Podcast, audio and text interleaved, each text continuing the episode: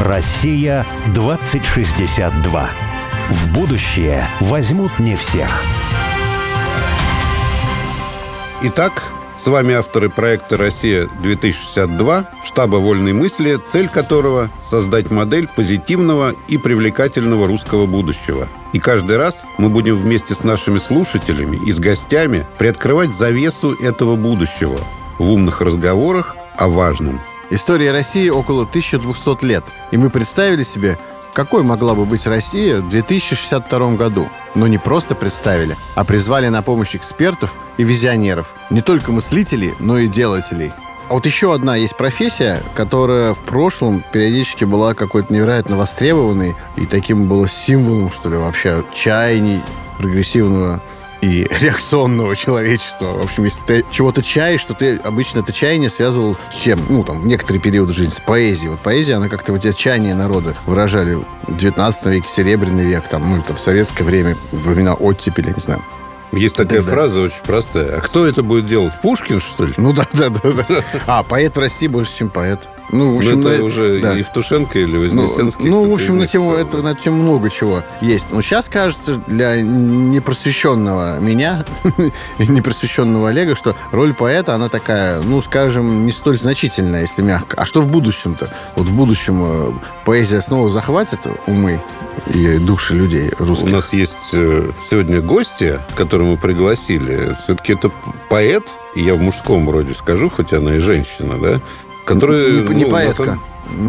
Да, да, ну поэтесса, Поэтесса, можно нет, было поэтесса, сказать, да. да. Но все-таки вот мне кажется, что поэт – это достойнее какое-то такое признание, да, который собирает, э, ну, тысячи людей на свои поэтические вечера. И голос ее, ну, как бы он морально, что ли, я бы сказал, такой Тверд. значим, значим для, для народа, для людей. Поэтому твои надежды о том, что философы, не знаю, там, историки, поэты в будущем, их Будут статус править миром. изменится, да, будут править миром, может быть, вот, они и сбудутся. Вот. Но мы с э, Анной Долгоревой э, сегодня будем э, говорить и постараемся затронуть какие-то важные темы. Культура и патриотизм, ценности, традиции, что такое прогресс, что такое современность, да, в каком смысле э, культура может быть опираться на какие-то традиционные ценности, в каком смысле она рождает что-то новое все время и отрицает, может быть, какие-то Ну ценности, да, и тут у нас были. всплывает еще тема парадоксальная, и, может быть, даже, которая, с сожалением, можно говорить, что не так много э, молодых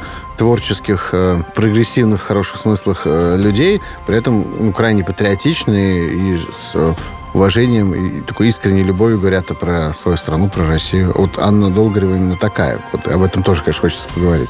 Надо сказать, что Анна попала в больницу, вот, и все равно согласилась с нами сегодня э, поговорить. Может быть, ей будет несколько тяжело, но, в общем, мы будем все стараться. Мы заранее благодарны, Да. что она нам уделяет время. Анна, добрый день. Добрый день. Добрый день. Добрый день. Анна, такой у меня первый вопрос, может быть, несколько сложный, но мы же беседуем, да, а, на троих. Может, он глупый, не знаю. Ну, в любом случае, вот э, хочется у вас спросить. Вот у меня, ну, от вашей поэзии и вот от какого-то образа, что ли, вашего, есть такое ощущение, что вот я вспоминаю, вот как ни странно, на самом деле, отвязаться от этого не могу, вспоминаю Бродского. И при этом вот чем, вот я себе так задал вопрос, вот каким-то упором на одиночество, я сказал бы, да, и на какую-то особость и обособленность вот в стихах, в словах, в образе и так далее. Но при этом с таким все-таки пафосом, с таким хорошим замахом, да, что вот слух обо мне пройдет по всей Руси Великой. А вот Бродский говорил, что поэт формирует будущее народа на тысячи лет вперед. Ну, вопрос, поскольку мы же говорим о России 2062, как бы об утопии, какой хочется видеть страну в 2062 году?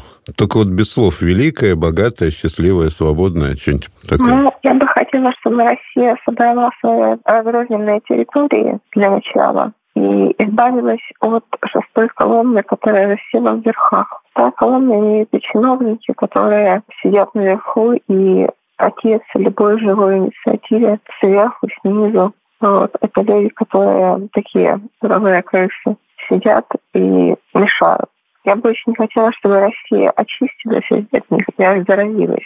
И да, собрала территории, которые ей принадлежат по праву. Ну вот вы говорите, вы хотите, чтобы это произошло, а вы видите какой-то такой, ну, скажем, эволюционный и не слишком страшный, а может быть даже какой-то как раз счастливый путь избавления, а, так сказать, от всего ненужного России? Ну, скорее всего, будет тяжелая история, потому что сразу так быстро она не пройдет. Но уже сейчас у нас потихоньку двигаются какие-то истории, уже начинают сажать или коррупционеров, и, по крайней мере, обращают внимание на ту самую шестую колонну. Пока я не вижу, чтобы ее полностью готовы были убрать, но со временем, может быть, может быть, после конца СВО на это обратят внимание. Может быть, еще как-то. Может быть, после Владимира Владимировича Путина придет к власти Дмитрий Анатольевич Медведев, который известен своими гневными пафосными речами. Но вот э, я надеюсь, что это так будет. Понимаете, мне кажется, что вот эта, ну, как бы шестая колонна, она прежде всего в голове сидит. Почти у всех. Потому что, ну, если э, спрашиваешь человека, например, там, ну, вот ты хочешь чего-то другого, тебе не нравится что-то либеральное, что-то западное не нравится, а что тебе нравится? Вот как ты думаешь, какая должна быть экономика? И человек говорит, либо она, опять же, какая-то конкурентная, идеалистическая, капиталистическая экономика, которой, ну, нету на самом деле, да? Либо это воспоминания там о сталинской экономике. Вот в одну речку два раза не войдешь. И, кроме того, ничего идеализировать там тоже, на мой взгляд, не нужно, да? Считаю, да, я считаю, что крупное промышленное предприятие, в первую очередь, добыча горных недр, ископаемых земных, в общем, металлов, камней, все это вот, оно должно быть в руках государства. Точно так же в руках государства должны быть ну, крупные машиностроительные предприятия. А то, что меньше, да, то может быть уже в частных руках. Важно, чтобы те мероприятия, от которых напрямую зависит состояние нашей страны, они были в руках государства. Вот мне кажется, что в этом и дело. И там бог с ней с экономикой, не каждый в ней соображает. Но вообще даже с целями хозяйственной деятельности человека, понимаете? Вот скорее можно так вопрос поставить, потому что экономика – это более специальная такая вещь, да, и как она там должна быть устроена, большинство людей, ну, не понимают. Но мы все равно все говорим об удовлетворении потребностей, о потребительской экономике. И все равно все говорим о комфорте комфорте, о комфортной городской среде, о комфортной среде для жизни и так далее. И понятно, что, да, действительно, ну, у всех есть э, потребности, да, и нужда какая-то в определенном смысле, и комфорта всем хочется, и всегда хотелось, да, но просто человеческая деятельность хозяйственная, она, ну, никогда не исчерпывалась вот этим стремлением удовлетворить нужду и комфорт. Если она этим исчерпывается, то, видимо, общество деградирует. И вот на наш с Борисом взгляд, а у нас вот вот мы хотели именно побеседовать, да, вообще о ценностях. Вот эти ценности надо пересматривать, потому что это и есть шестая колонна в голове, которая мешает идти каким-то другим путем. Да, я считаю, что элемент шестой колонны, который засел в наших головах, он достаточно. В мире та же мысль про коррупцию, да, где коррупцию не исследишь, пока сам народ считает, не считает коррупцию чем-то вредным. И точно так же со многими другими аспектами. Мне кажется, что даже говорить о коррупции, вот, а как ни странно, но я достаточно много по работе взаимодействовал с чиновниками. И я никогда не видел никакой коррупции, не встречал. Вот я честно говорю, да. И я думаю, что вот мысль о том, что все воруют, это мысль ну, она абсолютно западная, она юридическая. Это мысль о том, что любые человеческие отношения должны быть искоренены из всех областей нашей жизни потихонечку. Там руки чешутся и до семьи дойти с ювенальной юстицией, да? Начинается все там с государственного аппарата. И вот я то, что наблюдал беду как раз, что вот это тотальное подозрение в коррупции э, на чиновников действует следующим образом. Как только он хочет передвинуть какой-то процесс из точки А в точку Б и хочет проявить личную волю, потому что я так считаю. И вот как только он говорит «я так считаю» и «я хочу, чтобы это было вот так», то тут же приходит там счетная палата, прокуратура и так далее, и говорят, ну-ка, чего ты там считаешь, кто это захотел? А может быть, это в чьих-то интересах? А давайте проверим. И беда в том, что чиновники перестали чего-либо хотеть. Мне кажется, что здесь такая палочка. Вот скорее хочется говорить, вот знаете, о гуманитарном гуманитарном суверенитете, да, не о технологическом, потому что без гуманитарного, ну, не будет технологического. То есть, если мы не представим себе, какой будет экономика, какой бы мы хотели видеть экономику будущего, новую, да, потому что старой не будет больше, точно совершенно. Почему семья, например, если мы считаем, что семья это там важная ценность, да, а она там функционально больше не нужна. Почему эта семья вот э, должна быть? А да? можно, Олег, я что я перебью? Ты, мне кажется, мы куда-то уже, уже сильно сдвинулись. Это, это первый вопрос. Я хотел от нему при, привязаться. Вот ты сравнил Анну с Бродским. Вот как вам, а, Анна, такое сравнение? Ну, сравнение, безусловно, лестное, потому что Бродского я очень люблю. Но Бродский очень математичен. У него очень много от ума. Это то, от чего я бы хотела, чего я жажду, но мне это не получается, потому что я не такая умная, как была. Скромно. А скажите, а вот ну, вы занимаете определенную такую ну, общественную позицию по поводу происходящего. Это всегда так было? Или в какой-то момент вы пережили какой-то катарсис, не катарсис, но какую-то серьезную перемену взглядов? И, и был ли опыт какой-то, скажем так, конфликтности с окружением вашим?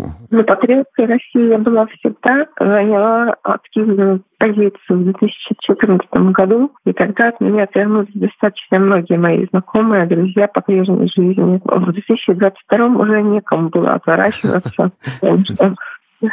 Уже всех растеряла до этого. То есть я достаточно последовательно веду свою жизнь. Это у меня есть знакомый один товарищ, он говорит, я вот, значит, в отличие от многих и меня, в том числе, остался в Фейсбуке, и говорит, я вот каждый день, ну, считаю, значит, сколько людей от меня отписалось. Ну, сначала много отписывалось, то меньше, то меньше. И вот я вот каждый раз смотрю, когда вот вижу, отписались, думаю, о, как хорошо. Обычно мы привыкли, что люди радуются, когда у него новые подписки, а, а тот радовался, да, радовался, о, еще меньше, еще меньше, отлично, отлично, вот очень хорошо.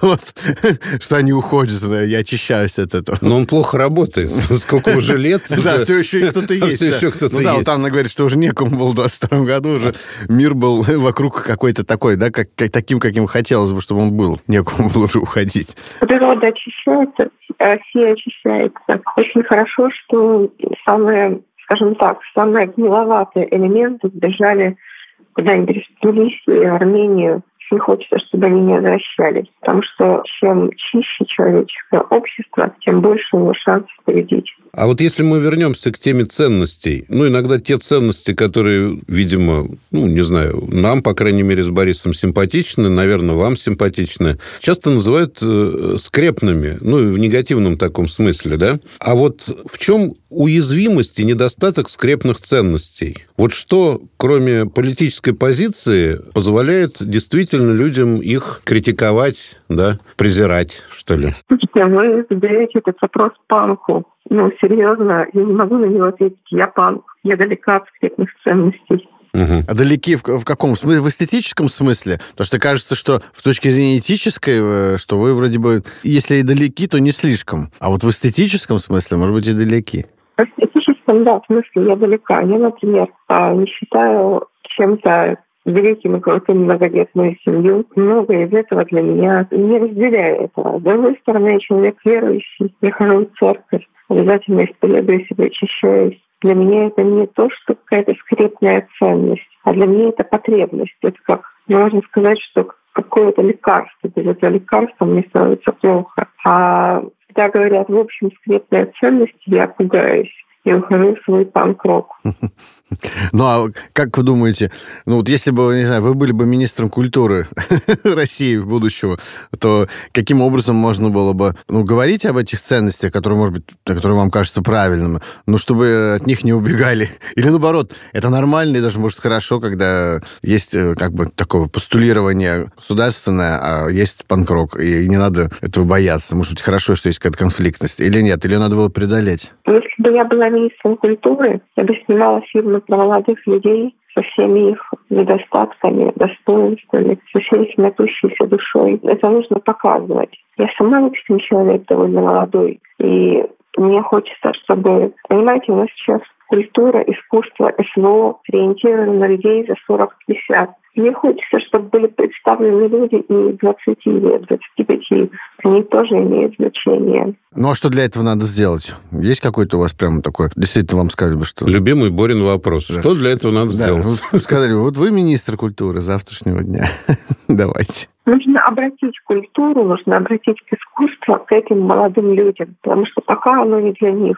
Вот вышел майор Гром, тут же вспыхнул и, к сожалению, погас. Но этот майор Гром, он был единичным. А так у нас снимается все для людей такого старшего поколения, а нужно обращать внимание на искусство для молодых, искусство для молодых и про молодых. А вот интересно, я как раз э, в некоторых передачах э, вспоминал отца Александра Шмемана, потому что он писал, что вот в 50-е, в 60-е годы, ну, он это сам писал в начале 70-х, да, поэтому как бы об актуальной такой тенденции, которую он видел, и он считал, что она негативная. Вот обращение как бы западной цивилизации, ну и вообще цивилизации такой вот развитой стран, да, что ли, на молодежь. Он говорил, что, слушайте, ну всегда, ну, молодой человек – это молодой молодой человек, у него нет опыта, он учится, соответственно, ему много чего там прощается, но вот... Стремится к мудрости. Должен. Да, он должен стремиться к мудрости. А тут сама культура повернулась к молодым, да, вот революция 68 -го года, да, да? И, и, да, и, и бородатые седые люди начали спрашивать, а чему бы у них поучиться. И он говорил, не надо ничему учиться, эти люди должны сами учиться. Вот, вот что вы об этом думаете? Люди, конечно, должны сами учиться, но воспитывать их нужно обязательно воспитывать не ремнем и палкой, а художественным искусством. Угу. Кроме вот моей грома, есть какие-то, по-вашему, интересные проекты, связанные именно с молодежной культурой в России, такие адекватные? А, ну, я знаю, что в молодежной культуре очень зашел сериал «Топи». Территория, по-моему, то есть такие вот э, вампиры средней полосы, то есть такие вот были фильмы, которые снимались. Но те же топи, они по сценарию Дмитрия Глуховского. Дмитрий Глуховский, вас простите, я не помню, ты у нас иноагентом или нет. Вот я тоже не Значит, помню, но я помню, ну, что что-то такое. Того, да. да. Но это человек, который не любит Россию, и этим он нивелирует сериал «Топи». Вот. А остальное, да, то есть у нас появляется художественная такая литература для молодых, ну, чисто художественная, не несущая воспитательного значения. Но вот у нас в программе был, например, Антон Беликов, проект «Постикона», да? Антон Лисин, э, модельер молодой, который успешно там делает, э, ну, молодежную одежду и там продавал ее в свое время там в Японии в больших количествах, да? Ну, то есть довольно много молодых людей, которые составляют как бы часть актуальной культуры, да. Но при этом разделяют такие Да, при этом они патри... ценности. патриотические ценности разделяют, да. Антона Бизикова я прекрасно знаю, я бы не назвала его молодым человеком. А, ну понятно, да, да. Ну, вокруг него-то есть молодые. Да, в этом движении. В движении, да, там много художников же. Я, встретила его уже на войне, там были разные люди, молодежь, это, ну, может, есть молодежь. Нет, мы имеем в виду движение постикона, то есть не там, где он сейчас. Он как раз, да, мы с ним недавно совсем делали передачу, когда он уже был на войне. Но вот просто среди художников, которые в этом участвуют, да, достаточно много молодых людей. И даже вот, кстати, знаете, тоже у нас была гостья в передаче, и мы одну серию фильма документального снимали про ребят, абсолютно молодых, там даже старше 35 там не, не пускают на это мероприятие, это такие фольклорные ретриты. Но они вот не стараются что-то просто воспроизводить, что-то, что было, да. Они как раз э, стараются как-то вот в свою нынешнюю жизнь, да, вносить какие-то танцы, основанные на традиции, песни, основанные на традиции, игры, и они вполне там, ну, разных совершенно взглядов люди. То есть нет вот такого, знаете, что-то такого, ну, скрепного как раз, да, во всем в этом, да. Поэтому, не знаю, может быть, вы имеете в виду как раз то, что вот официоз, он действительно направлен, э, может быть, не то, что даже то, что направлено на молодых, а оно просто смешно и не актуально бывает. Ну, не знаю, вот если говорить о фольклоре, да, то, условно говоря, что-то типа ансамбля «Березка» и «Калинки-малинки». Вот, вот что рождает э, официальная, ну, как сказать, культура, да. Там какой-то русский балет, матрешки, от которого все, от чего стыдно. Я согласна тем, что вы говорите. Это по поводу официоза, это действительно чудовищно хреново и стыдно. Но, к сожалению, я должна сказать, вот вы говорите, вокруг Антона Беликова много молодых человек, там какие-то молодые люди играют, я не знаю, на что они, в лапту играют. Но это, ну, как бы по сравнению с общим количеством молодежи в России, это мизер. Большая часть молодежи тянется вперед, а не назад в традиции. И именно это вперед нам нужно им создать. А вот интересная у вас позиция, неожиданно даже. Вот э, мы как раз тоже часто повторяем э, слова Владимира Соловьева, что прогресс – это традиция, которую мы несем в будущее. То есть это не отрицание традиции. Например, не знаю, там, лапта – это, это бейсбол Ну, и вообще лапта – это очень круто. То есть это не что-то такое, что было. И ну, в нее достаточно легко играть, жутко интересно играть. То, что у нас в советское время было, ну, как бы зачищено это поле, вот прервана традиция, это, ну, действительно какая-то специфически российская проблема пока что, да, сейчас там на Западе свое поле зачищают, да, какое-то прерывание культуры происходит, да, но, в принципе, вот в лапте нет ничего такого, знаете, чтобы не отвечало с каким-то современным реалием. Наоборот, там крокет, ну, там, насаждается. В том, что лаптан, она, может быть, физически и фактически это не отвечает вполне актуальному образу жизни, но нафталином отдает в некотором таком пространстве э, нематериальном ощущении, по ощущениям просто. Вот я думаю, что Анна это имеет в виду. Нет, ну это правильно абсолютно. Ну, как только что-то прерывается, да, то действительно ну, начинает отдавать нафталином. К сожалению, так произошло, что большая часть культуры, она, к сожалению, прервалась и теперь это отдает самым старинам. Теперь это нужно либо делать совсем эту традицию, это искусство, его нужно либо модернизировать до неузнаваемости, либо создавать какие-то новые смыслы. Я вообще, в принципе, за новые смыслы, потому что у нас пока с ними беда. Мы стараемся выезжать на каких-то традиционных ценностях, а нового у нас пока очень мало появляется. А вот, скажем, э, ну, в поэтических кругах, в э, которых вы какой, непосредственно вроде бы имеете к нему отношение, или литературных кругах, вот там насколько вот, э, вот бурление какой-то новой жизни присутствует, или все равно оно, так сказать, под воздействием чего-то старого такого, не обязательно старого советского, mm-hmm. или даже, не знаю, до дореволюционного, а может быть, такого старого, в смысле, старого европейского либерального мира какого-то? Ну, вы знаете, нет, никто не смотрит назад. Поэзия — это всегда про новое. Я знаю, что у Леты Югай были был цикл записки бродячей фольклористки, где она записывала фольклор местных жителей и в стихах рассказывала как вот, про верование этих жителей старинные. Ну, вот такая вот, это даже не традиция, это возвращение к культурному полю, которое древнее. Вот такое бывает. А в стихах, конечно же, нет никакого обращения к традиции. Стихи — это всегда новое. Вам изнутри лучше это видно, насколько вот это бурление новой жизни, оно в поэтических кругах России сейчас э,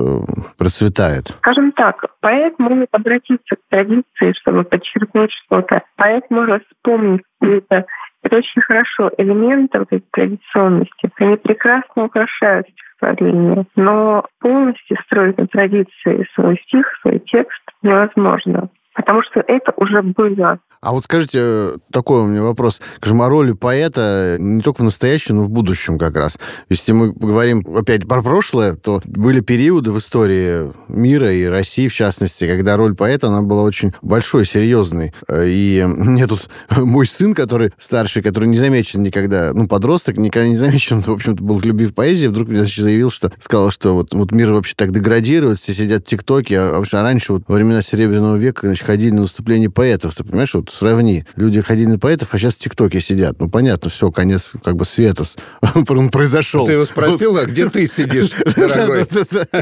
Я спросил, спросил, это тема отдельной передачи. Но, тем не менее, он, он своего непоэтического мира все равно это заметил. А вот, э, по-вашему, роль поэта сейчас необоснованно, скажем, не реализована, недореализована в России в социальном смысле? Ее ждет какой-то... Может ли ее ждать в будущем что-то такое более значительное? Мне бы хотелось, чтобы в будущем поэзия ждала что-то еще более значительное. Но мне и так э, нравится то, что сейчас происходит, потому что приходят громадные залы. Вот, у меня скоро в Москве концерт, вот билеты уже оставляются как горячие пирожки. И в конце концов, поэзия сейчас, она отвечает на очень важные вопросы, на вопросы эпохи СВО, которые люди подсознательно или сознательно задают. И поэзия, поэзия говорит с ними на их языке. Мы сейчас должны прерваться на две минуты на новости, и через две минуты вернемся к разговору. Россия 2062.